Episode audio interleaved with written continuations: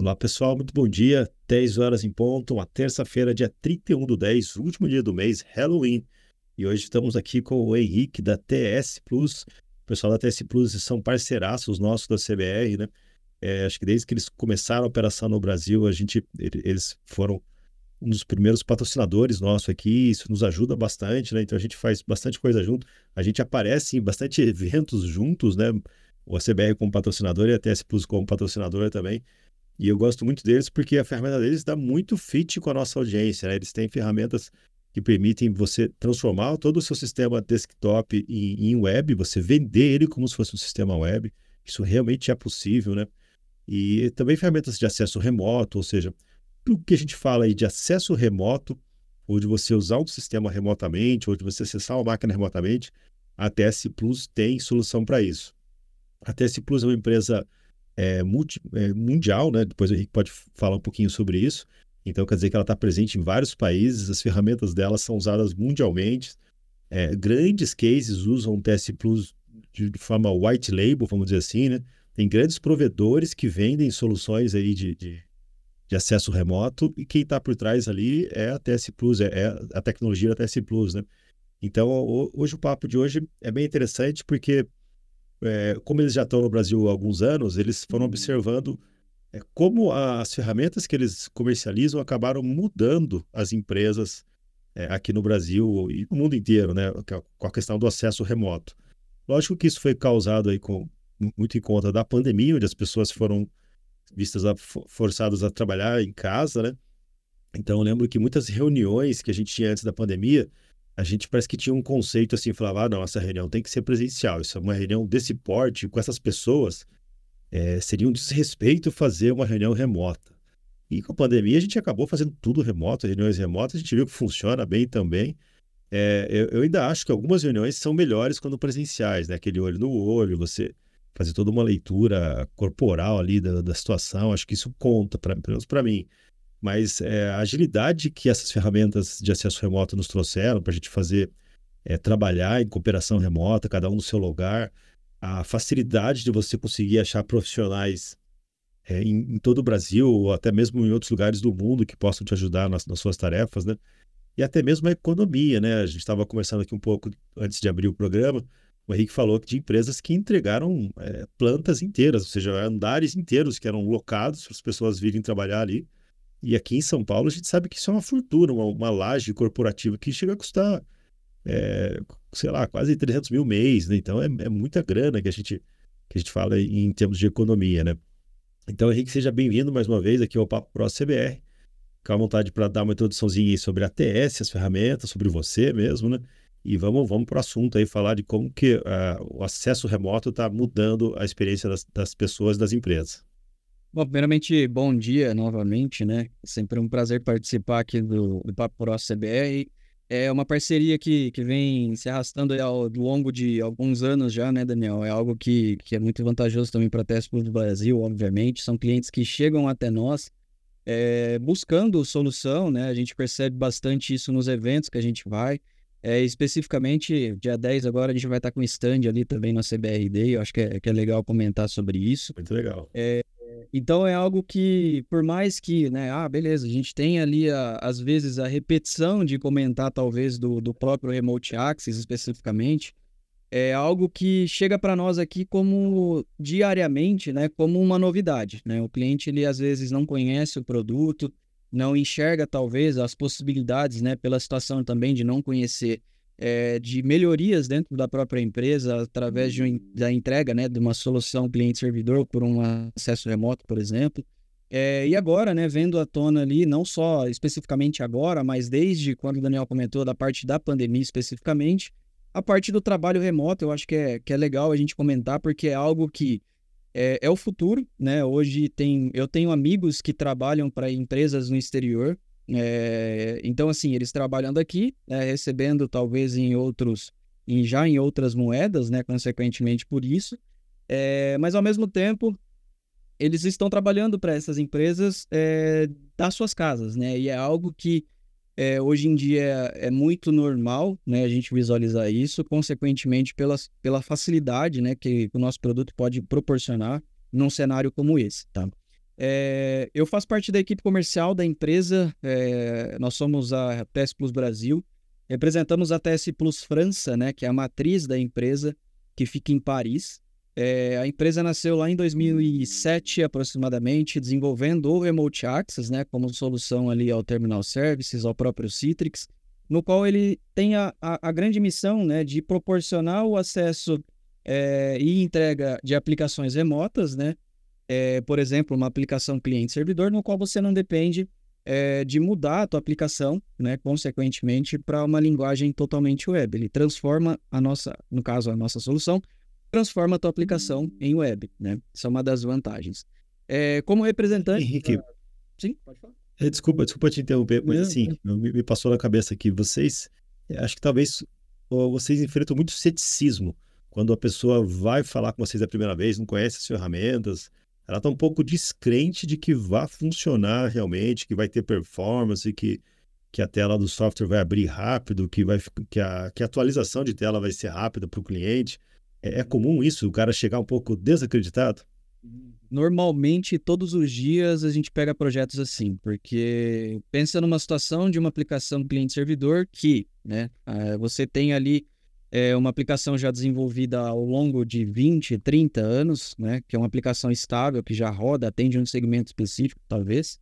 É, e para você mostrar, né, para esse cliente, né, para essa empresa que tem essa demanda que a aplicação dele realmente vai funcionar num cenário como o nosso, né, com a nossa solução, é, geralmente a gente faz isso no teste, né? Então, é algo que, pô, realmente vai funcionar, né? A interação do usuário vai ser a mesma, é, a parte de impressão, transferência de arquivos, é, a disponibilidade do produto vai ser o mesmo, né? Então é algo que a gente recebe todos os dias, né? Então a gente coloca isso é, de uma forma muito simples para o cliente, é, no qual em uma conversa ali a gente já consegue dar uma base, uma ideia de como isso ficaria para o cliente, mas a, a POC, né, o teste, ele vai dizer muito, né? Principalmente na hora que ao invés de eu mostrar talvez um bloco de notas que roda dentro de uma aplicação Windows, lá na nossa aplicação, rodando no navegador, é, para esse usuário, para esse cliente, é mais prático ele visualizar a aplicação que ele está trabalhando no dia a dia, né? ou que ele entrega como solução para o cliente final dele. Então, o teste, né, a gente consegue é, quebrar esse paradigma de que a minha aplicação ela é limitada, a minha aplicação ela está parada no tempo entre aspas, né? Porque o mercado querendo ou não ele se atualiza. É, o meu cliente ele tem aqui a demanda de usar isso via navegador, eu vou ter que reescrever o meu produto, né? Então assim é algo que chega para nós como uma, uma situação de, olha, funciona, né? Primeiro ponto, se o teu sistema roda dentro do Windows, ele está executando, seja num servidor ou até mesmo localmente na máquina do usuário, ele vai funcionar com a nossa aplicação. A questão é você visualizar isso, é você testar e conhecer o produto na prática e entender como ele funciona, principalmente a ponto de melhorar a funcionalidade da tua aplicação e, consequentemente, é, a entrega da aplicação para o usuário final. E aí, assim, acho que o grande diferencial que talvez os engenheiros da TS tenham trabalhado é essa questão de refresh de tela. Não, é, tem, tem que ficar rápido, né? Ou seja, ele não pode ficar repintando a tela toda hora, a tela inteira ele tem que ser muito esperto nisso para saber o que, que ele realmente precisa atualizar ali no browser do usuário para dar essa experiência fluida, né? Sim, é, a experiência do usuário é o, vamos colocar assim, é 70-30. O desenvolvimento da solução hoje ela é pensada principalmente não só a nível de usuário, mas também de gestão, tá? Claro, a experiência de usuário ela é muito importante, né? A gente tem um feedback muito positivo de quem usa a solução, principalmente de quem às vezes sai de uma solução que já usa né, uma solução concorrente e tem algumas intercorrências por esse lado, quando conhecem a nossa solução, a gente sempre tem um feedback positivo a nível de, olha, melhorou os processos, eu não tenho mais lentidão, né? É, e consequentemente, para quem gerencia, é um alívio, porque o produto ele é aquele só funciona, né? Eu tive um caso recentemente de um projeto de um cliente que ele falou, cara, eu uso uma solução aqui que está desde 2005 na empresa. Só que está me gerando uma certa situação no qual eu não consigo justificar o investimento da tua solução para o meu dia a dia, né? Para eu trocar essa aplicação que está desde 2005, ou seja, está há 18 anos na empresa ali. Já foi paga essa solução há muitos anos. Só que o grande problema dele era a demora em transição de tela. O cliente, né, o usuário final, abria uma tela, por exemplo, de pedido para abrir isso daí, era aquela, aquele delay, né, que fica de renderização de imagem.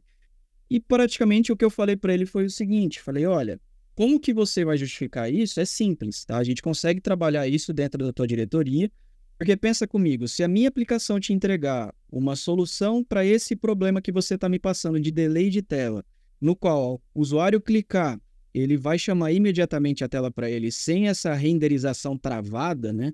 Isso já é uma justificativa, porque pensa com você.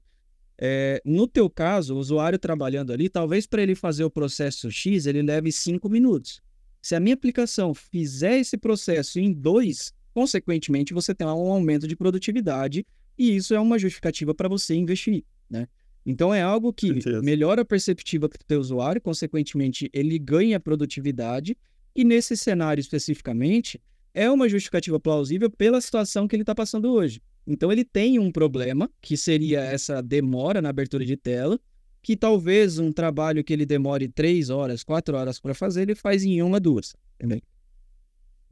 Você acha que os usuários finais que usam a, a, alguma solução baseada em TS Plus, eles percebem que aquele sistema era um sistema desktop que foi é, com, com, a, com, o auxílio da ferramenta TS Plus virou web, ou eles simplesmente não percebem? Para eles é uma aplicação web que está rodando ali. É, depende muito da, da percepção do usuário, tá? É claro que eu tenho empresas, software house, que vendem a solução como web e cobram a mais por isso. Porém, é o mesmo produto que ele vende on-premise, né? Que às vezes ele coloca não só em nuvem, mas on-premise ali, rodando o client-server, né? Que no caso está na máquina do usuário mesmo. Só que ele vende web e isso ele acaba é, colocando um valor a mais por essa situação, né? É, Para o usuário, especificamente, é muito transparente, né? para ele visualizar isso dentro do navegador, ele vai ver que é uma aplicação web, principalmente quando você abre ela maximizada. Não existe uma situação é, que, por exemplo, olha, eu vi, mas eu entendi que não é, uma, é um navegador que está rodando. Né? Eu entendi que é a mesma aplicação que eu trabalhava instalada no meu computador é, e ao mesmo tempo eu estou rodando ela no browser. O sistema é o mesmo, a forma de acesso é diferente. Tá?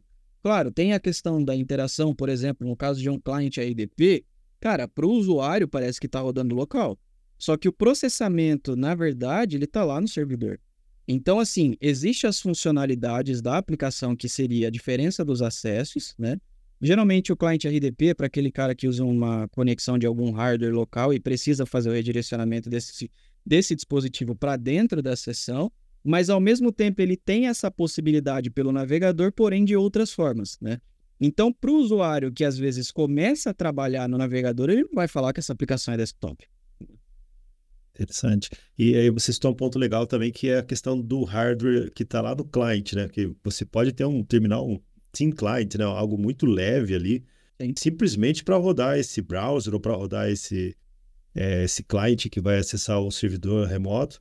E todo o processamento está lá no servidor. Né? Então, se você pensar isso é, até em termos de economia ou, ou, até mesmo de controle de licenças, isso é bem estratégico, né? Porque você pode ter 50 terminais baratos ali, onde nada é instalado nele. Você pode até fazer alguma configuração de TI para que não é nada, as pessoas realmente não consigam instalar nada nele. E uhum. tudo está lá no servidor, né? A gestão fica centralizada, mitiga um monte de riscos, né? E você, lógico, vai acabar investindo num servidor centra centralizado, uma máquina mais parruda ali, né? Sim. É, hoje eu tenho clientes, né, que estão adotando essa possibilidade, principalmente pelo segmento que eles atuam, é, daqueles Raspberry, né, que são os computadores menores. É, recentemente fui visitar um cliente, ele comentou que tem cliente, né, usuário final, ele é uma software house especificamente, tem empresas às vezes que está lá com uma máquina com Windows XP, né, com Windows 7, são máquinas mais antigas, né? E para não depender disso, a não ser que né, tenha ali a necessidade de uso dessa aplicação nessa máquina ali por uma situação muito específica, que geralmente não existe, né? É, para que isso não aconteça, o que, que ele está fazendo? Ele está vendendo o cliente, né, que seria o, o Raspberry ali com a aplicação, que nela já vai colocado ali, por exemplo, o acesso remoto do servidor. Então, além da economia que ele tem com gasto de energia, porque querendo ou não, uma CPU antiga ela consome bastante energia, é, ele tem a facilidade de, olha, eu tenho que, por exemplo, para você contratar o meu produto, eu preciso que a todas o parque de máquina da sua empresa seja o Windows 10 Pro, por exemplo, né?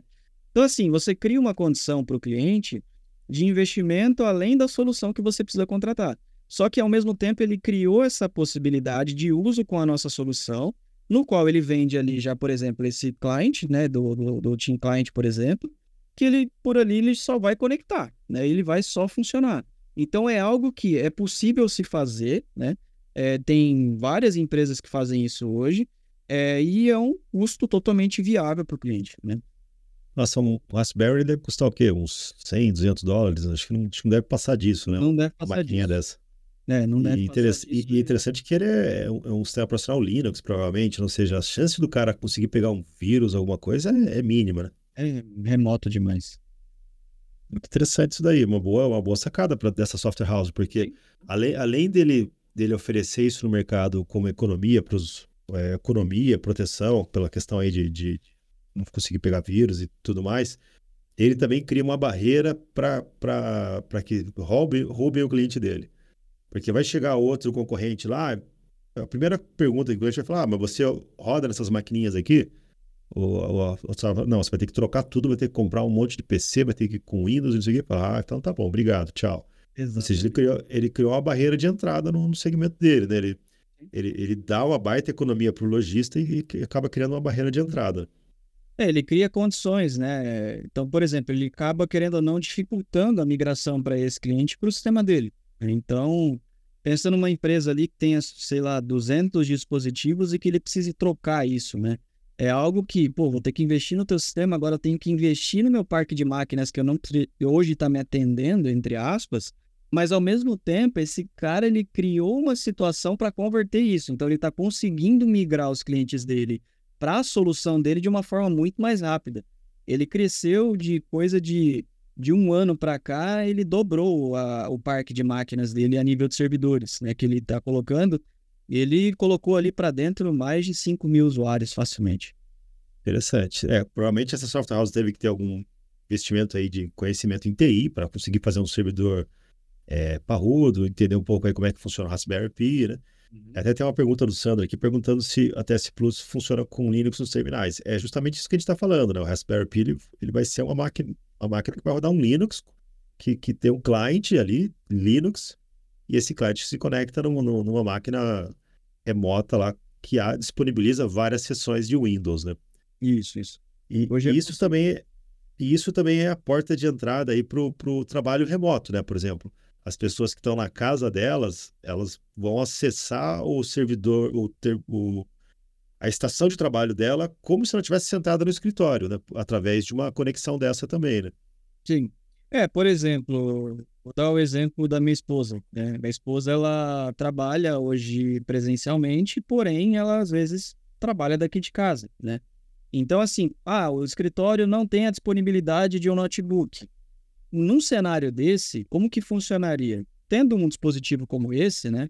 É, Cara, geralmente eles grudam atrás da tela do monitor. Você vai colocar ele na rede ali, vai ligar o monitor e ele está funcionando, né? Ao invés de você catar uma CPU no braço, juntar tudo dentro de uma caixa e levar para dentro da tua casa para você trabalhar. Né? Então, assim, existe N possibilidades e principalmente viabilizando o trabalho remoto dessa forma, o investimento, além dele ser menor, ele cria uma possibilidade de trabalho remoto. Né? Consequentemente, é, o investimento sendo menor, você consegue viabilizar isso aí para a tua empresa. Ah, mas qual que é a vantagem disso numa situação remota? É, a gente passou por uma situação de pandemia, né? É, isso daí, querendo ou não, aumentou sim a procura do, dos produtos aqui na empresa. É, e a, é algo que vem acontecendo hoje, né? Pela situação de dois cenários, tá? Migração, às vezes, vamos pegar três cenários. Uma migração de uma aplicação cliente-servidor, né? Tem a questão de você trocar a tua solução atual para uma solução que te atenda da melhor forma, que às vezes você está passando por uma coisa é, de algum problema que não está sendo resolvido, mas ao mesmo tempo você tem a questão do trabalho remoto sendo ampliado, né? Eu comentei aqui é, a respeito de um cliente, esse, esse cliente é do interior de São Paulo, é uma rede hospitalar, né, de convênios, e ele, consequentemente, tinha dois andares, né, alugados ali para poder é, comportar os funcionários. Hoje, se eu não me engano, ele está com um andar inteiro apenas, né? Eram dois, então reduziu a capacidade, ou seja, ele economizou na, na parte da, de um andar. As pessoas estão em casa trabalhando remotamente utilizando a solução da Test Plus. Ah, mas qual que é a vantagem disso? Primeiro, para o funcionário, conforto absoluto. Né? Você não precisa se preocupar em pegar trânsito, principalmente em São Paulo, que é algo que a gente sabe que é caótico, né? Você sair, às vezes, uma hora e meia, duas horas de casa para chegar no horário. É, não só isso, mas é uma melhoria né, da própria, é, do próprio dia a dia do funcionário. Ele consegue ser mais produtivo por conta disso, ele não perde horas né, em relação à parte de deslocamento. A empresa, né, às vezes, não precisa é, ficar se preocupando numa situação é, que pode acontecer, talvez, num deslocamento, esse funcionário não conseguir chegar no momento certo ali na empresa. Então, é sempre algo que, pensando nessas possibilidades de crescimento né, do ambiente remoto, e é algo que vem crescendo é, principalmente com as empresas de tecnologia, é, pelo fato disso e também pela situação que o Daniel comentou, da possibilidade de você contratar pessoas que não são da sua cidade. E te abre N possibilidades, N N situações de contratar é, pessoas né, qualificadas de outros locais e elas vão te atender, da, às vezes, até da melhor forma que você precisa. Né? Então, você expande o mercado teu, consequentemente, você cria é, uma oportunidade é, de crescimento da sua empresa é, e de uma forma totalmente econômica, porque essa pessoa precisaria praticamente ter um computador ali, às vezes até a empresa já disponibiliza isso, né? para que ela possa trabalhar de forma remota. Eu lembro quando começou a, a, essa pandemia, as empresas sendo forçadas, né, literalmente foram forçadas a, a permitir o trabalho remoto, porque era para durar três meses, daqui a pouco já era seis. Então, o pessoal foi criando algumas soluções. Acho que, acho que o caso mais bizarro, se não me engano, foi da Stefanini, que mandava uma, uma cabine para casa da pessoa e essa cabine tinha uma câmera que ficava filmando o funcionário, ele tinha um computador, ou seja, eles, eles consideravam um trabalho enquanto o cara estava preso dentro daquela cabine trabalhando dentro da casa dele, né?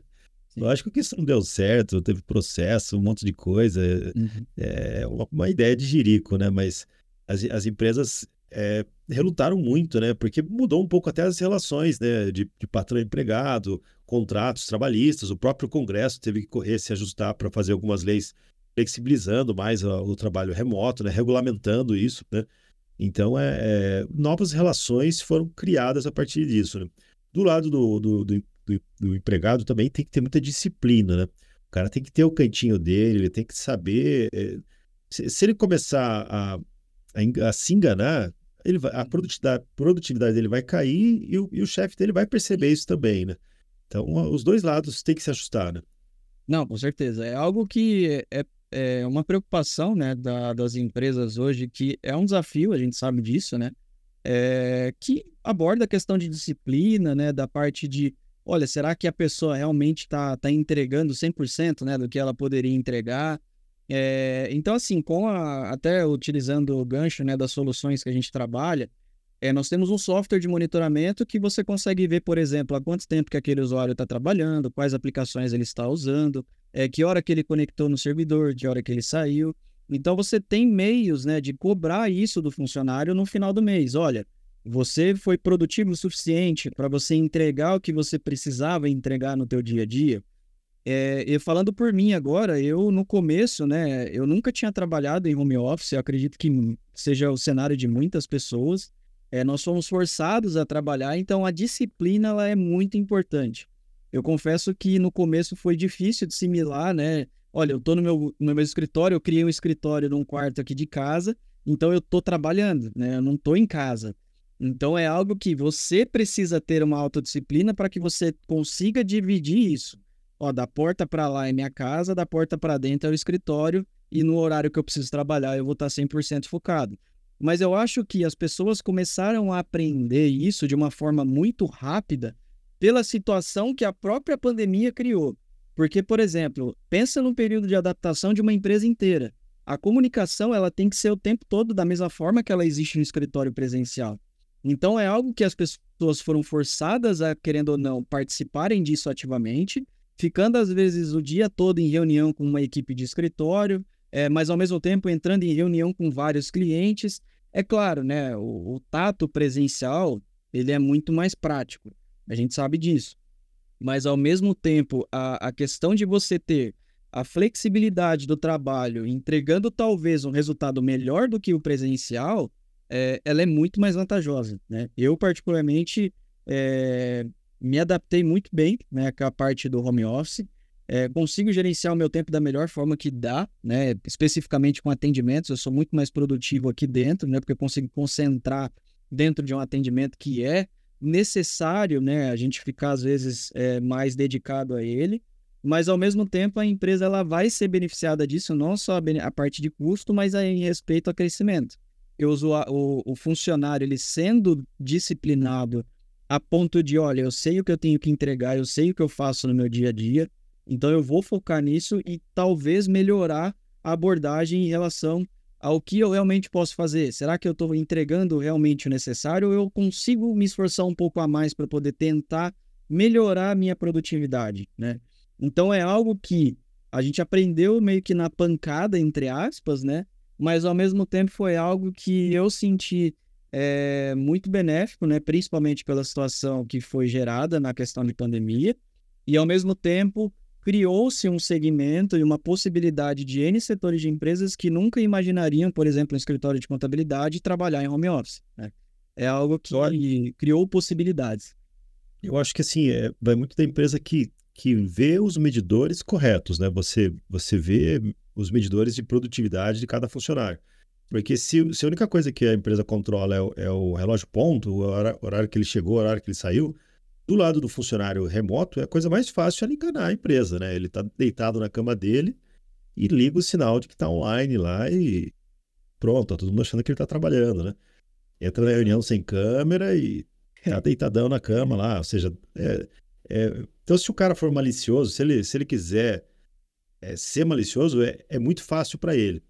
Então, se a empresa tem os, a, a, forma de medir produtividade desse funcionário é, diferente dessa questão de só ver o horário ponto, ou seja, dentro do seu negócio, a pessoa tem que bolar algum indicador de entrega, de, de qualidade, de produtividade. Se o cara está entregando, tá tudo certo, né? Mesmo que às vezes ele faça uns horários um pouco mais é, alternativos, né? É, agora, uma coisa que também eu vejo é assim, respeitar os horários de reuniões, né? Porque também não é, quando, quando você está na sua casa, às vezes pessoas se acham no direito, ah, não, não quero fazer isso agora, eu faço daqui a pouco. De repente, tudo bem, se, se é uma tarefa que você vai fazer sozinho. Mas reunião tem horário para começar e as pessoas vão estar lá naquele horário. Né? Então eu percebi um pouco isso também. O pessoal às vezes atrasava para uma reunião remota. que, que, é, em teoria não tem nenhuma desculpa para atraso, né? É assim, hoje a percepção das empresas, né? Eu, eu particularmente tem alguns clientes que, que acabam, querendo ou não, eles acabam comentando com a gente no dia a dia, né? Clientes que a gente tem, querendo ou não, mais proximidade. É, a forma de controle que as empresas ainda adotam é, num cenário como esse, por exemplo, de home office, eu acho que deveria ser invertido, tá? Claro, é, tem, tem determinados departamentos que o horário ele é muito certo, né? Principalmente, vamos pegar um suporte, né? pô, a equipe tem que estar ali das 8 às 18, porque pode acontecer alguma intercorrência.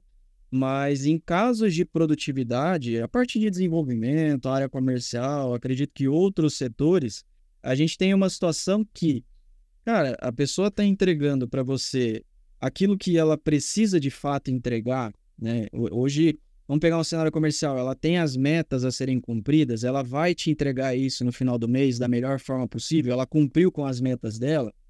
Se ele está entrando às 8 e saindo às 7 da noite, se às vezes ele está entrando em reunião às 19, é, ou ele está às 9 horas da manhã começando o trabalho dele, mas ao mesmo tempo, às vezes ele já começa talvez às 7. É um horário flexível que a, o home office, querendo ou não, ele te dá essa possibilidade, né?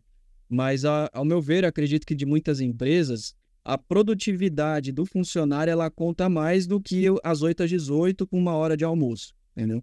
É, talvez o funcionário que tem essa questão dele controlar a agenda dele, seguindo, claro, com as reuniões nos horários marcados, sem atraso, sem, sem a devida é, problemática né, de você não cumprir com esses horários agendados, você tendo essa flexibilidade, entregando uma situação de produtividade no teu dia a dia, um crescimento na empresa, consequentemente em resultados, eu acho que é algo que não deve ser olhado num ponto disso, né? para alguns segmentos.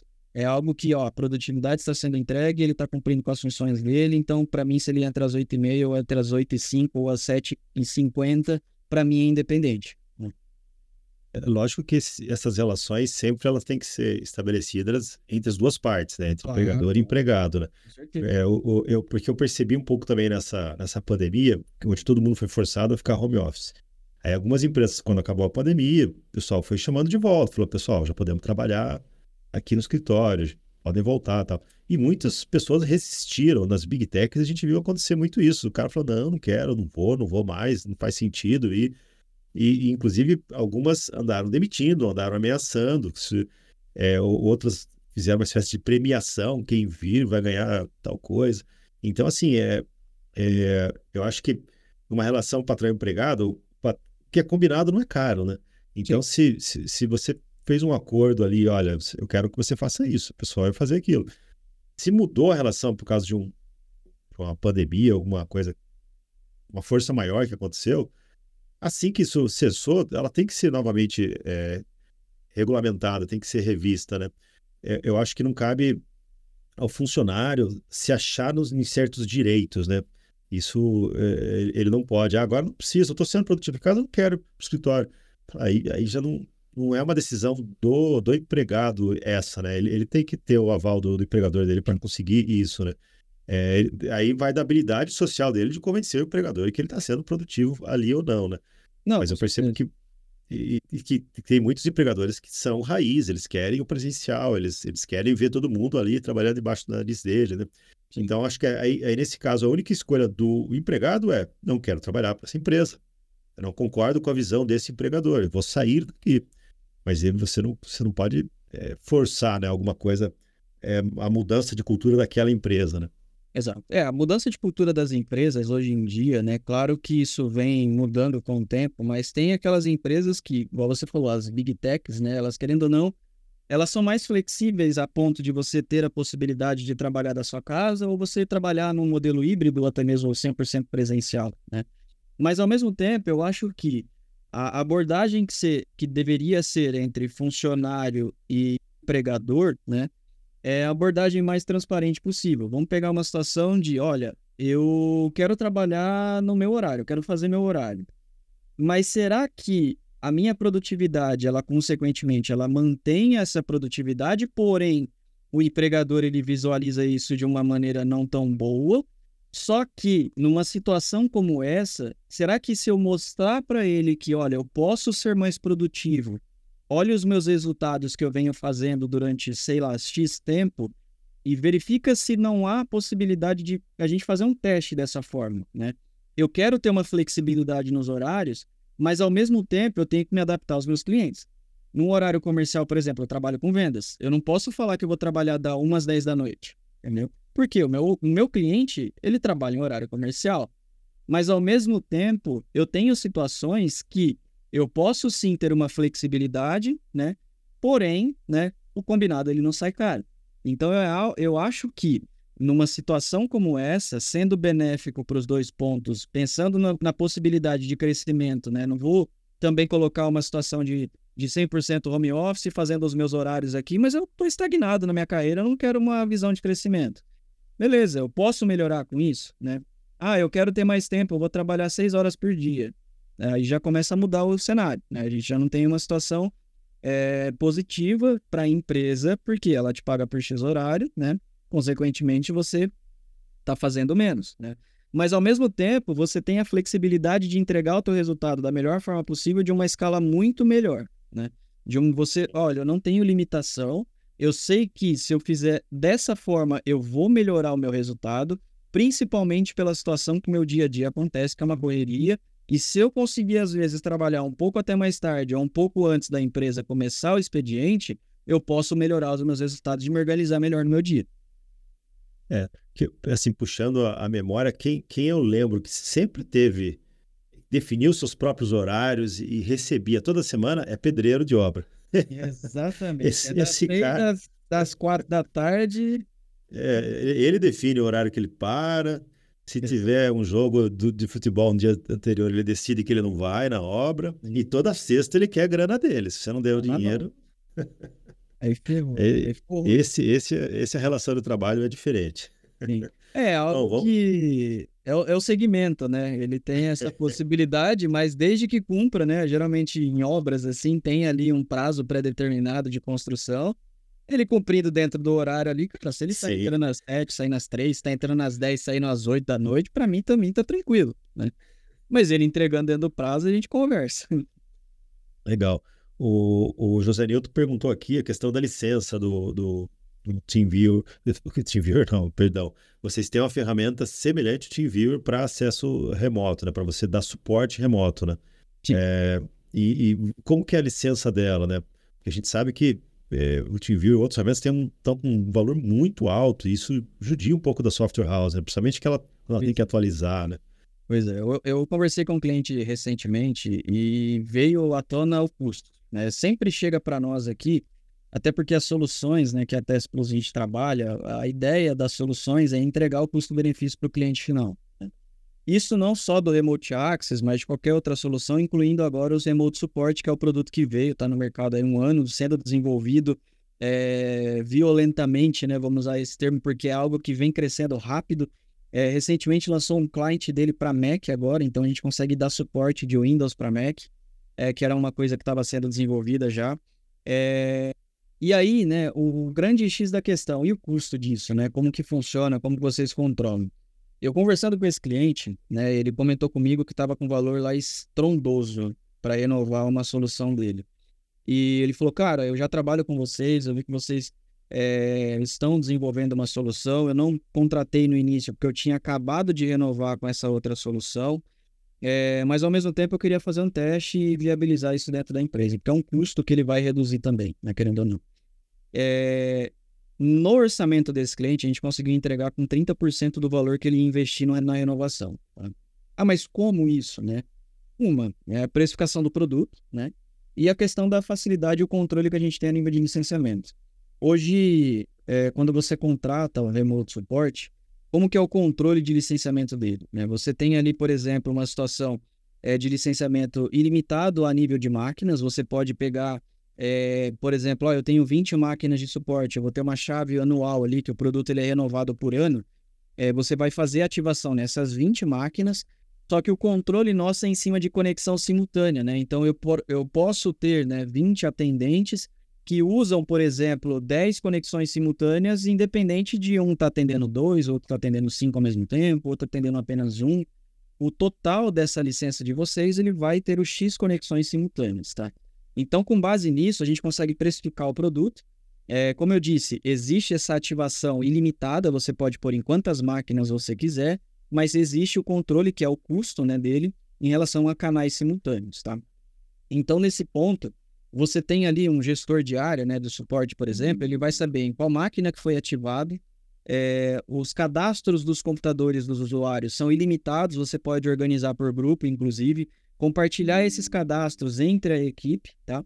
Então, consequentemente, você tem, além de uma gestão, por exemplo, ó, eu tenho um funcionário em home office, né? Ele foi contratado recentemente pela empresa, eu vou liberar um acesso do meu suporte remoto para ele. Se eu precisar, às vezes, por exemplo, se esse funcionário algum dia ele for desligado, você consegue tirar essa licença para que ele não consuma esse canal que você tem contratado, né, que seria o acesso simultâneo. E você pode disponibilizar, isso em outras máquinas para que de fato a equipe use. Né? Então existe esse controle hoje, é um controle totalmente simples, além das possibilidades de customizar esse cliente, liberar um cliente com a logo da tua empresa, embarcar isso dentro do software é, chamar as conexões por um acesso não supervisionado, é, até mesmo como serviço ele fica executando, no caso habilitando acesso não supervisionado, mesmo o cliente fechando, ele fica rodando ali, então você pode conectar na máquina dele a qualquer momento. Então é um produto que está sendo desenvolvido, né? Consequentemente, ele está sim com um custo muito inferior às outras soluções, assim como o Remote Access, e ele entrega essa possibilidade dessa gestão dessas, dessas pessoas é, para eles trabalharem com essa solução, né?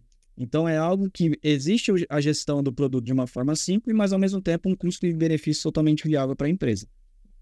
Interessante, você falou que o orçamento que você fez ficou 30% do valor que o cara ia pagar de renovação. Né? Então, ele, ele não estava nem comprando licenças novas, ele estava renovando outro produto e o seu orçamento ficou 30%, 30 do valor daquilo. Pois é. Na hora é, que eu vi, Eu, não, eu, eu já tinha feito um orçamento de uma outra solução para um cliente uma vez, tinha ficado 20% do outro.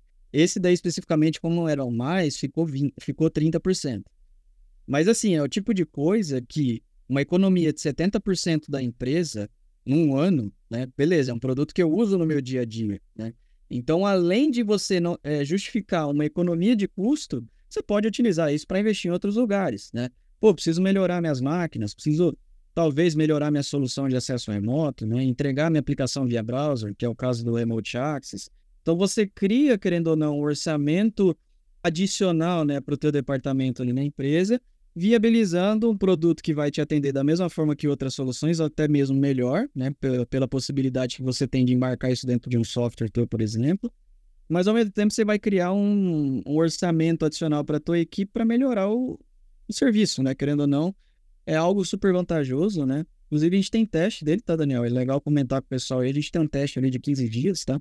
É, caso o pessoal tenha, tenha interesse, acho que minha equipe já colocou aqui no chat ali o link para cadastro. É só fazer o download nele, caso tenha alguma dúvida, precisar de algum apoio. Mas o produto ele é muito intuitivo.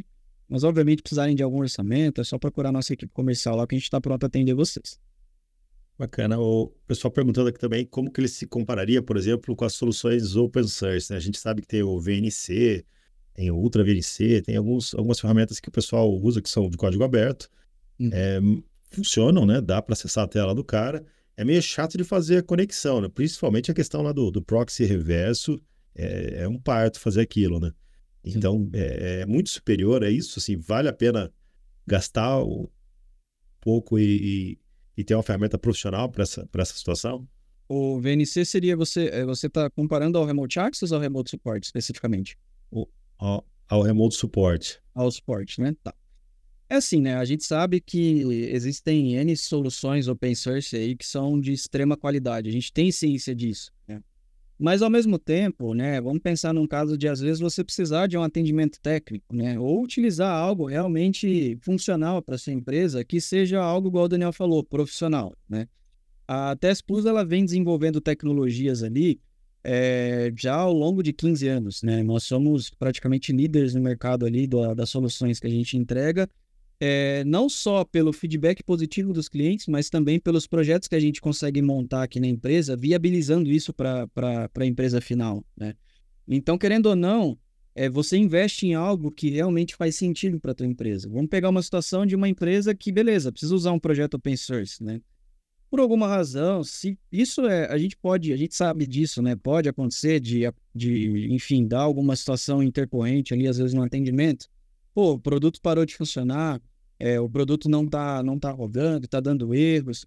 É, talvez com o software é, pago, né, consequentemente, você tenha a garantia de que isso não aconteça no teu, no teu cenário. Não sei se existem situações parecidas na tua empresa, mas eu particularmente já usei alguns softwares open source e eu já tive cenários parecidos, né? E a quem recorrer, né? Naquele momento de, de situação que pô, eu tenho o produto que eu estou usando, me atende às necessidades, mas ao mesmo tempo eu tenho uma situação que, se acontecer, né, o que, que eu vou precisar fazer para resolver o problema? Não dizendo que não tenha suporte, tá? Mas ao mesmo tempo, você tendo um contato, por exemplo, hoje na empresa aqui a gente tem o consultor comercial, eu tenho a minha carteira de clientes, né? Num caso como esse, eu vou recorrer a quem? Vou chamar o meu consultor. O meu consultor, às vezes, ele já tem uma bagagem técnica para poder te ajudar ali naquele momento, ele resolve em dois minutos com você, entendeu? Hoje mesmo aconteceu. Eu estava chegando no escritório, era 10 para as 8, um cliente me ligou. Cara, eu estou com a empresa parada por uma situação que eu não consigo usar as impressões. Era questão de, de eu entender a situação que ele estava me passando, pela vivência que eu já tive de outros projetos, eu consegui resolver com ele em dois minutos. Naquele é momento ele falou. Você vira o herói, né? Fala, faz tal coisa, tal coisa. Exatamente. Falei, cara, faz isso. O que, que aconteceu? Ele falou, resolveu. Então, assim, é algo que, olha, eu posso ligar para esse cara e ele vai me ajudar na hora que eu precisar, entendeu? É, eu sei que, né, existem, como eu disse, existem N softwares ali que são muito bons, né, que são open source, mas ao mesmo tempo você tem a confiança de contratar um serviço e poder contar com essa situação, porque pensa num chão de fábrica parado, que era o caso desse cliente. Falou, cara, minha produção tá parada, eu não consigo usar impressão, o que que eu faço? Né? Então é algo que é, você tendo conhecimento para resolver, tranquilo. Mas ao mesmo tempo, você tendo uma empresa parceira que faça isso para te ajudar, que possa te ajudar num cenário como esse, te dá muito mais conforto. É, eu acho que o, qualquer empresário, não é porque o CBR é open source que a gente acredita que só open source deve ser usado, né? Claro. É, por exemplo, durante muito tempo eu usei LibreOffice, eu gostava, funcionava. Até eu começar a ver que eu, o, o, principalmente no PowerPoint, tinha muitos recursos muito superiores que eu não tinha ali no, no LibreOffice. Pô, comprei uma licença do, do, do, Office por 300 reais, nossa. Então, assim, não... não, não Chega é, é, é, então não faz sentido às vezes ficar uma economia à base da porcaria, né? É, tem produtos que são muito consolidados, já tem, por exemplo, para gravar vídeo aqui eu uso o OBS Studio, uma baita ferramenta, open source. Hum. É, mas eu não senti falta de nada nele, né? Então, é, acho que essa escolha de é, é, open source ou não tem que ser uma relação custo-benefício, né? Se, se, aquilo, se a ferramenta está te entregando o que você precisa, se você não está passando um perrengue, se é fácil de usar, né? se ela tem performance, faz todo sentido continuar usando ela, né? Linux é assim, tem várias ferramentas open source que são assim, né? Mas acho que eu, eu vejo muito isso, o pessoal falar, é, às vezes a gente indica uma ferramenta, tal coisa, ah, mas é paga. Como se o simples fato dela fosse paga já fosse um impedimento para o cara, ele nem considerou o preço, ele nem foi, nem viu quanto custa, né? Exato. Então, é, acho que o empresário tem que ver, o empresário resolve problemas. Então, se, o problema é esse. Qual a ferramenta que vai resolver? Tem essa, tem essa. Essa custa X, essa de graça, mas não resolve 100%. Então, pô, vou investir aqui e vou resolver 100%, né? Acho que o empresário tem que ter um pouco mais essa mentalidade, né? Sim, não, com certeza. É algo que é de se considerar, né? Por isso que a gente sempre pede para vocês entrarem em contato com a nossa equipe. É um atendimento ali sem compromisso, né? Para que vocês conheçam a solução, é, para que de fato vocês entendam a real necessidade de às vezes usar um software que seja é, pago, né? Especificamente não, como eu disse, não é, criando situações que open source é uma situação que ah, não devo usar. Muito pelo contrário, tá? É, tem situações que é, o custo que nós temos hoje ele é muito irrisório a ponto de você não investir nele, né? pela situação que você pode ter de benefício na tua empresa. Entendeu? Então é algo que é de se considerar, é, levanta os valores, né? Olha, vai custar X para mim, né? Porém, eu vou ter essa situação de de poder contar com aquela pessoa numa situação de desespero, entre aspas, igual aconteceu com esse cliente hoje, coincidentemente, às 10 para as 8. E é algo que eu acho que deve ser considerado sim. É, eu mesmo né, acabo é, contratando alguns softwares aqui para me ajudar no dia a dia, para a questão de organização, de, de, de, produtividade mesmo. É porque eu sei que é algo que vai ser benéfico, né? Mesmo sabendo que eu tenha possibilidades de projetos open source, mas se eu precisar entender alguma coisa, olha, eu preciso pagar um suporte para poder, é, sei lá, entender o que o teu produto pode me ajudar no meu dia a dia, né? Então é algo que eu, eu particularmente eu considero isso, né? Mesmo a questão do investimento ali, ela, ela ser viável, né? Mas eu, eu acho que é algo considerável para que vocês possam trabalhar, principalmente pelo menos conhecerem o produto no teste e, e consequentemente aderir eles aí para a solução de vocês. É, essa questão do, do, do, teste é bem legal, né? O try before you buy, né? Tem, testar antes de você comprar, né? Isso é, a empresa tem que realmente confiar no produto para deixar isso disponível, né? É, e, e, é fácil de começar, ele mesmo pode baixar e, e começar os testes, ou ele tem que pedir alguma licença? Não, não. Nesse caso, todos os produtos, né, especificamente o Remote Support ali, ele é só um executável. Então, ele não vai instalar nada na máquina, ele é um portable, você pode baixar pelo próprio site, ele vai disponibilizar um executável para você. Consequentemente, ele vai trabalhar ali já com o ID e senha, né, e você já vai poder sair usando ele. Tá? Ele vai liberar um período ali de 15 dias para cinco conexões simultâneas, né? Consequentemente, se precisar de mais, pode entrar em contato com os consultores aqui que a gente consegue liberar para vocês, tá? É, a nível de produto, o Remote, o Remote Access também é a mesma coisa, né? É uma instalação muito simples. É, e assim como os outros softwares aqui da empresa, você mesmo consegue instalar. Tá? Interessante. É, tem algumas perguntas que estão aqui no chat, mas eu estou vendo que a, que a equipe do, da TS está tá ágil na, nas respostas aqui. É, mas em, relação ao licenciamento, o pessoal pedindo desconto lá no, no dia do CBR, né? Pois é, pois é. pois é. Daí a gente vai estar vai tá conversando com a diretoria, a gente vai ter alguns sorteios, inclusive da licença do Remote Support, tá? É, vai ter sorteio, é, se eu não me engano, de uma licença do Remote Access, que é lutada, a licença do Remote Support, a gente vai estar tá sorteando ali também. Aí o pessoal pode passar ali no stand, né? Procurar a gente, é, fazer um cadastro rápido ali para participar desse sorteio.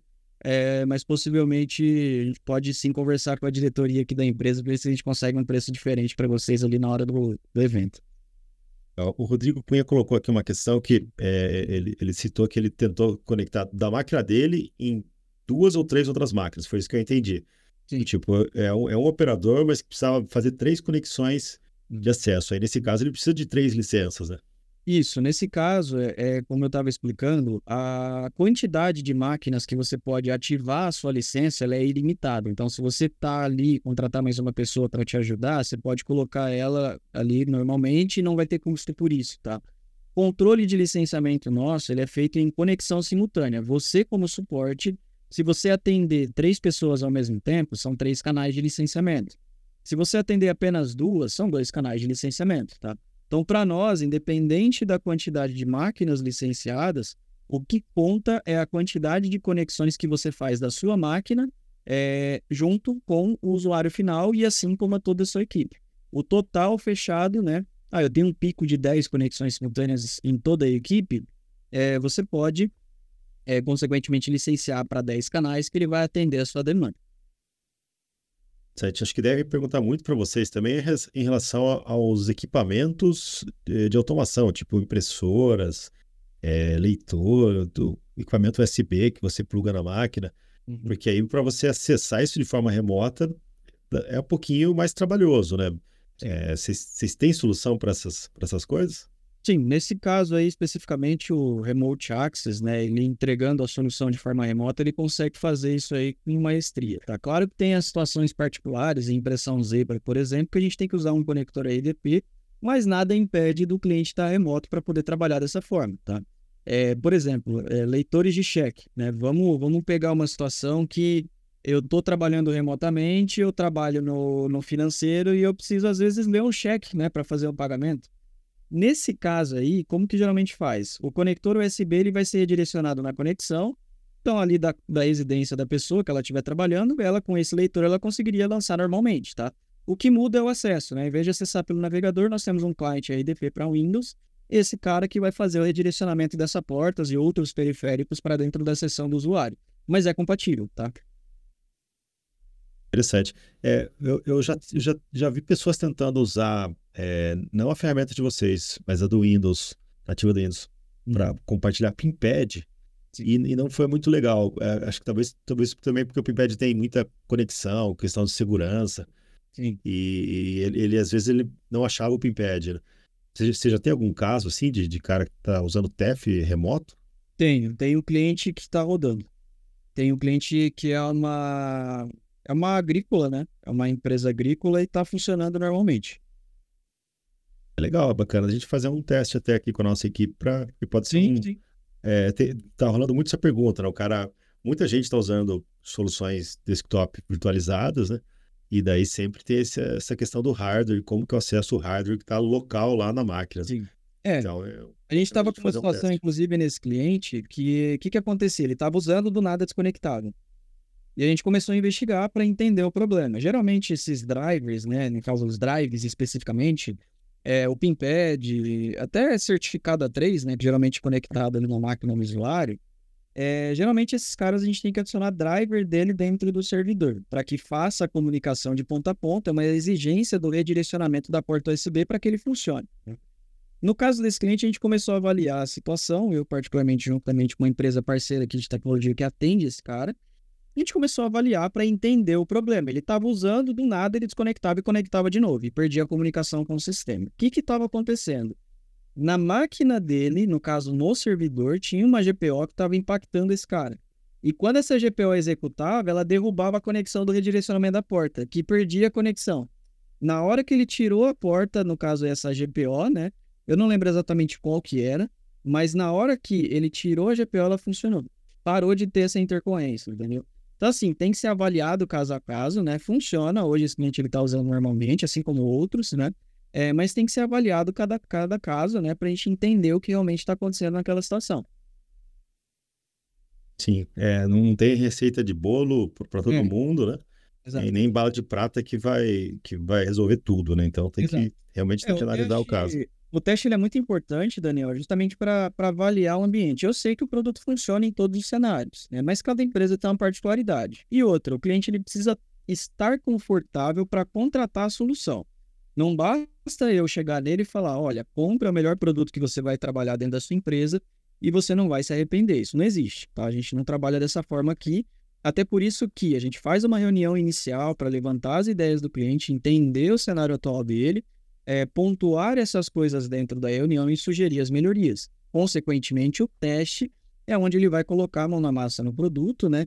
E principalmente entender a necessidade dele para melhorar alguns processos que a gente consegue melhorar aqui com soluções que a gente tem, consequentemente melhorar o resultado dentro da empresa, né? No ambiente remoto, por exemplo, é, no caso desse especificamente, eu consigo monitorar o meu usuário final através de um software que a gente tem aqui de monitoramento né, que é uma coisa que ainda existe nas empresas. Né? É, mas ao mesmo como, tempo, eu consigo como melhorar. funciona esse software? É algo quase, quase que um espiãozinho ali que fica um keylogger, alguma coisa? Ele, como que ele funciona? É como a conexão remota, ela, ela é em conjunto, né? A gente trabalharia em conjunto com o Remote Access. O usuário, querendo ou não, para ele trabalhar com a solução, ele tem que conectar no servidor, certo? Esse software nosso, o que, que ele vai fazer? Eu vou instalar ele num outro servidor e esse software, além dessas interações e relatórios que ele cria e de interação do usuário com o servidor, eu consigo monitorar a saúde da minha máquina, eu consigo ver consumo de memória, processador, consigo criar alguns alertas personalizados. É, consequentemente, eu consigo coletar essas informações, que hora que o usuário conectou, o que, que ele está usando de aplicação, que hora que ele saiu para almoçar, que hora que ele entrou de novo no servidor quanto tempo que ele ficou ativo no servidor, qual que é o tempo ocioso que esse usuário está dentro da máquina. Com base nessa conexão, eu consigo coletar esses dados e entregar um relatório para o usuário, usuário gestor, né? vamos colocar assim. Nesse caso, é o Remote Access agindo na conexão simultânea, que aí já entra esse controle também pelo trabalho remoto, né? Para que um gestor possa tirar um relatório de um usuário específico e saber os horários que ele entrou, que hora que ele saiu, o tempo que ele usou o sistema, né? Interessante. É, é tem, empresas que, até pelo tamanho dela, ela, ela não dá mais para você ter uma relação na base de confiança, né? Então você tem que ter algumas, algumas ferramentas que deem os números, que, que façam a medição para uhum. que a coisa seja um pouco mais automatizada, né? Exato. É, o caso de hoje desse produto, ele atende essa demanda. Legal, bacana. Então, isso é uma ferramenta nova, né? Não tinha, não tinha antes, não. Ele existia, porém ele foi desenvolvido uma segunda versão melhorada. Ele, ele se assemelha hoje, a, inclusive na personalização de relatórios, você pode customizar e criar o um relatório do jeito que você quiser. Ele se assemelha àquela, àquele BI de Excel, né, quando você usa é, as planilhas né, para criar alguns relatórios. Ele tem essa possibilidade. Ele vem com alguns relatórios já pré-definidos, mas ao mesmo tempo você pode criar outros de acordo com a tua necessidade, entendeu? Ele armazena as informações numa base de dados e você meio que coleta essa informação depois. Tá. Eu vi, eu vi que o pessoal está faz, fazendo muita pergunta aqui em relação a, ao, ao Remote Access. Olha, eu, eu usei TeamViewer muito tempo. Eu, eu acho que, que é igual. Você tem que ter uma, um canal no TeamViewer, eles chamavam de canal. Você tem que ter um canal por conexão. Então aqui conectou, conectei no cliente, consumi canal. Conectei no segundo cliente, consumi outro canal. Então, quantos canais eu quero ter no TeamViewer? Era assim. Eu, eu, tinha que ter, eu tinha que ter tantos canais disponíveis. Não estou entendendo o pessoal falar que, que é diferente, né? Você, você não vai pagar uma licença pela instalação que está indo no, no, no, atendente. Você vai pagar é, um canal para você. Um canal de, que você disponibilizou, né? Então, é, quantas conexões você fez? E, e, e acho que estão pintando uns cenários meio loucos aqui, tipo, Cada atendente conecta em 10 máquinas. Meu Deus, esse cara é um super-homem, não? Ele consegue atender 10 clientes ao mesmo tempo. Acho que assim, o pessoal também tá, tá forçando a barra, né? Eu, eu, particularmente, já trabalhei com suporte. Eu comecei a trabalhar com TI em 2018, 18 não, 2013, perdão. Comecei a trabalhar com TI em 2013, na época eu comecei como suporte, né? E eu atendia ali, eu dava suporte em sistemas, né, de gestão, e eu já cheguei a atender a cinco no máximo. É impossível você passar disso. A não ser que você não esteja ativamente conectado e fazendo coisas ao mesmo tempo. Se isso está acontecendo, é problema. Porque não dá para você raciocinar em 10 cenários, em 10 problemas ao mesmo tempo, tá? Pode acontecer? Sim. Pode acontecer. Ah, vou atualizar o meu sistema. Beleza, vou conectar em 10 empresas eu vou colocar todas elas para rodar, mas não depende ao mesmo tempo. Eu só fico conectado, mas eu não dependo, né, de uma situação como essa de ficar ativamente ali com aqueles 10 usuários, entendeu? Então são situações é. ali, né, que a gente tem que, que entender certinho os processos. E é aquela coisa, né? Você não precisa contratar, ah, vou precisar de 40 canais então, porque no horário de pico não, eu tenho não. quatro atendentes e cada um atende 10 conexões. Não, você contrata 10. Ah, tá Sim. toda hora, é, é, tá ficando comum da sobrecarga de canal. Eu não sei, talvez ele dê uma mensagem lá avisando, olha, não ele tem canal disponível. É, então, por algo rotineiro, aí beleza, aumenta. Aí, aí você contrata mais um canal, contrata mais dois canais. Você aumenta conforme a demanda for surgindo, né? Eu acho que não, não é. É porque você tem esse sistema de licença, né? Você pode ir expandindo as licenças conforme a pessoa for vendo a necessidade, né? É, se você for cotar hoje em qualquer outra solução concorrente, é tudo por conexão simultânea. O canal. Né? Se você entrar em sites aí dos outros concorrentes, é controlado hoje tudo canal. Não tem, por exemplo, ah, eu tenho 10 máquinas e eu posso conectar a licença em 10 máquinas, mas conectar em quantas máquinas eu precisar, se eu não me engano, isso daí não tem de forma simultânea, tá? Se eu não me engano, todos eles trabalham com conexão simultânea também. Era, eu, eu, lembro bem do. Eu sei que o TeamViewer tinha mudado isso, mas quando a gente usava, era por canal. No era, site, era... eu acabei de acessar aqui também no site do próprio TeamViewer mesmo, por exemplo, é por canal simultâneo. E porque o nosso suporte sempre reportava pra gente: olha, deu um pico aqui e acabou os canais, então a gente tá precisando de mais canais. Daí eu, puta, eu falava, ah, meu Deus, lá vou eu pôr a mão no bolso de novo com esse negócio aqui. então é, é, é, é era por canal. É, não, não, não, não sei bem se mudou isso. O pessoal está falando que não, que de uma máquina conecta quantas ele quiser. Mas se a gente for pela lógica do, do produto, cada conexão você vai, vai bater no servidor, que vai fazer um proxy reverso. Você vai ocupar um canal de conexão. Alguém está roteando aquilo. Não faz sentido o cara falar, você pode ter uma licença e conectar em mil máquinas, que eu vou te, eu vou te cobrar o mesmo custo. Não faz o menor sentido o licenciamento Aí... do produto, né? Exatamente. Tem é, o controle de licenciamento disso ele é totalmente inviável para quem trabalha com fornecimento, né? Para quem as empresas ele não tem como controlar esse tipo de situação.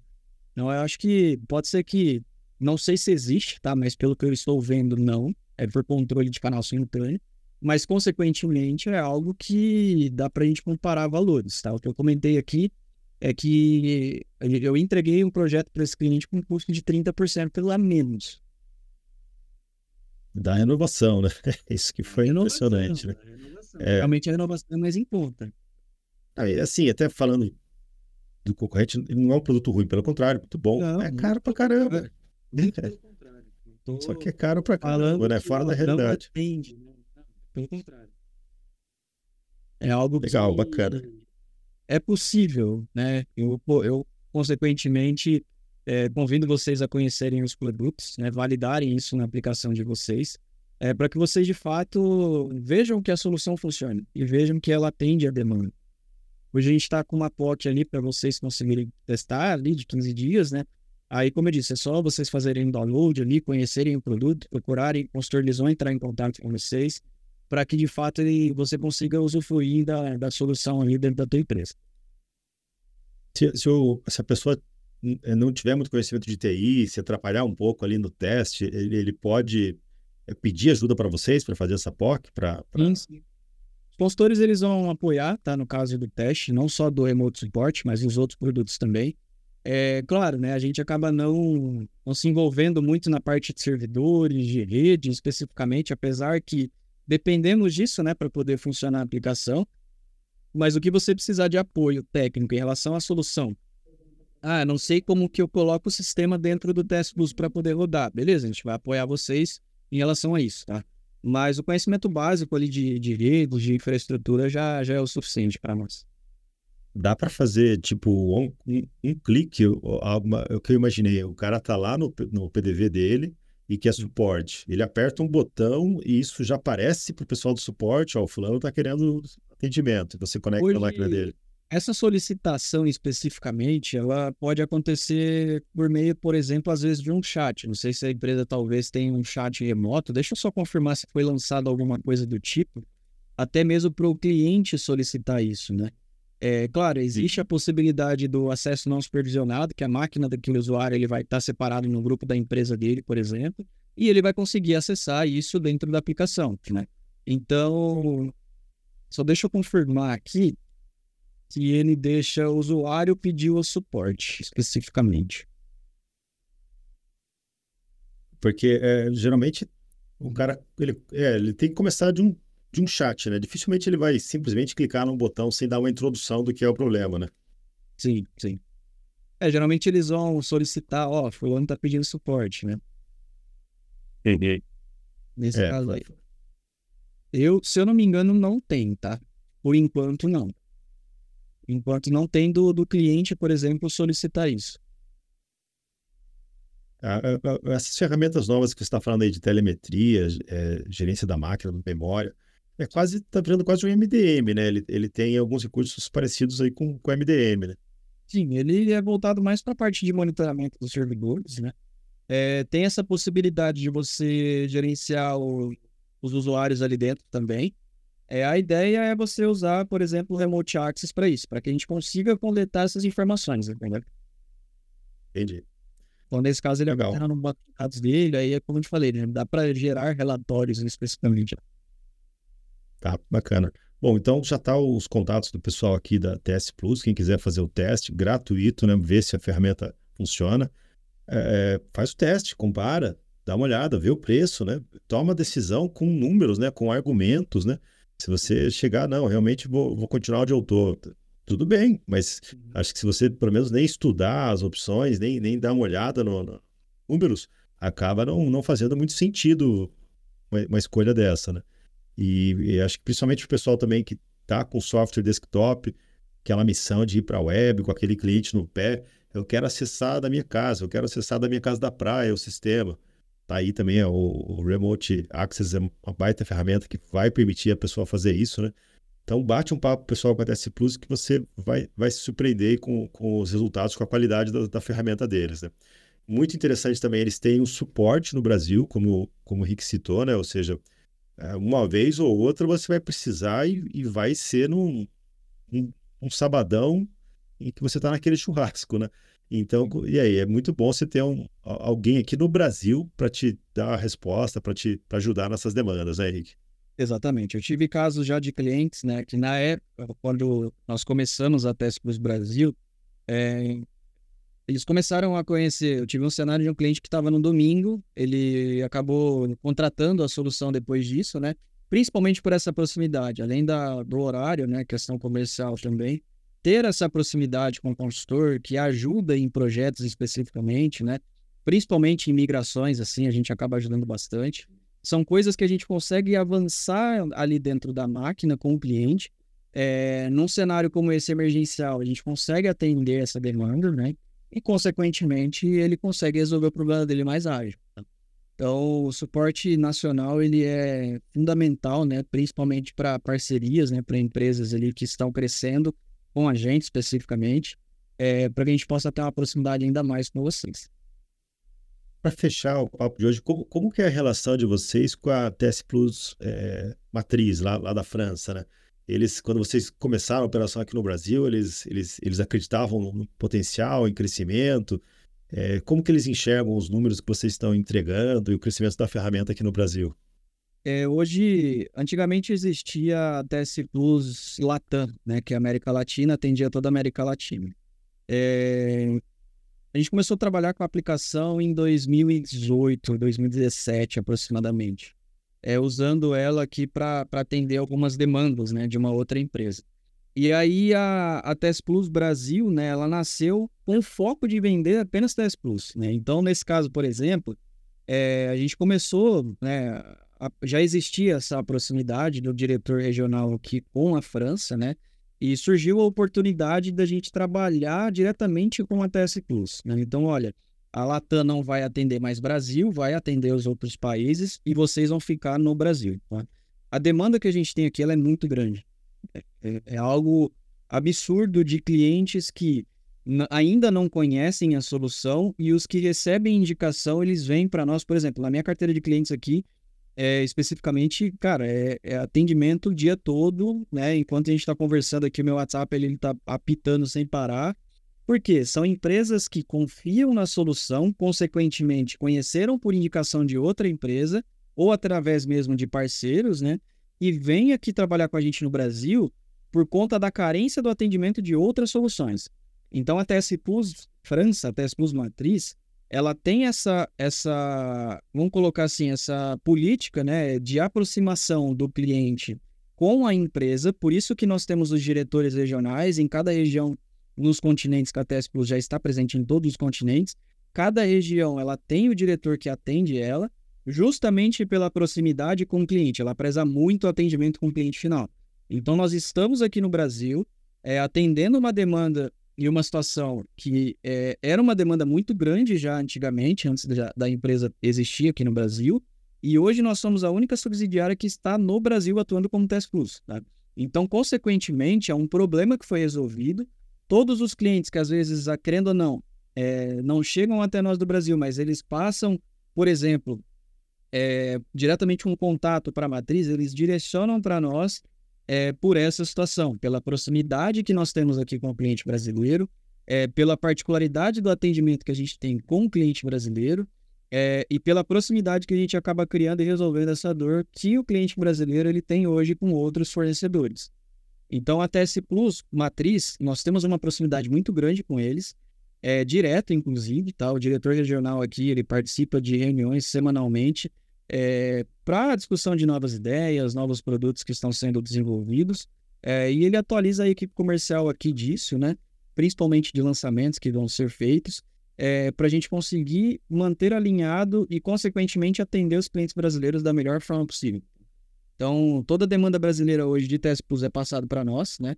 Consequentemente, ali, é, esses clientes eles atuam diretamente com a gente no Brasil. Bacana, legal. Bom, mais uma edição do Papo Pro, agora 11 h 10 Deixa eu liberar o Henrique aqui, que deve ter outras coisas para fazer lá na TS. Mas agradecer novamente a participação de vocês aqui no, no Papo Pro, né? Sempre muito bacana as ferramentas que vocês apresentam, né? E eu realmente aconselho vocês testarem, pedirem orçamento, comparar, né? tomem decisões baseadas em números, baseadas em, em, em percepções, em, em análise que vocês fizeram em campo. Eu acho que poucas ferramentas te dão essa possibilidade de você testar antes de pagar qualquer coisa, né? Inclusive, o pessoal da TS Plus está se colocando à disposição para ajudar numa POC dessa. Então, acho que isso é um baita diferencial. Não, não, não desprezem essa oportunidade.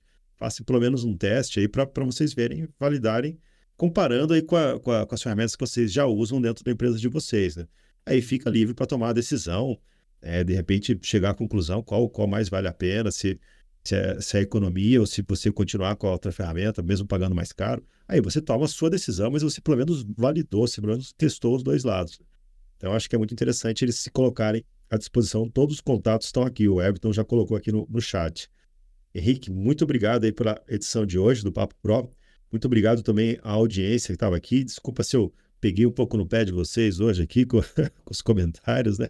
É o, é o, estilo da CBR, é esse, é meio franco mesmo, mas a gente também não, não, não, quer ofender ninguém, a gente só quer ser bem sincero mesmo, só quer mesmo é, é, jogar real, né? Acho que é, quem me conhece sabe que eu sou assim com qualquer pessoa, então é, aqui no Papo Pro também não vou ser diferente, não vou fingir que eu sou outra pessoa, né?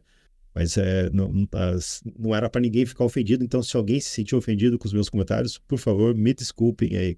Espero que tenham gostado aí da, da, da do Papo Pro de hoje, eu achei bastante interessante.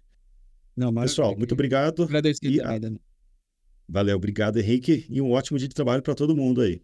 Bom dia a todos.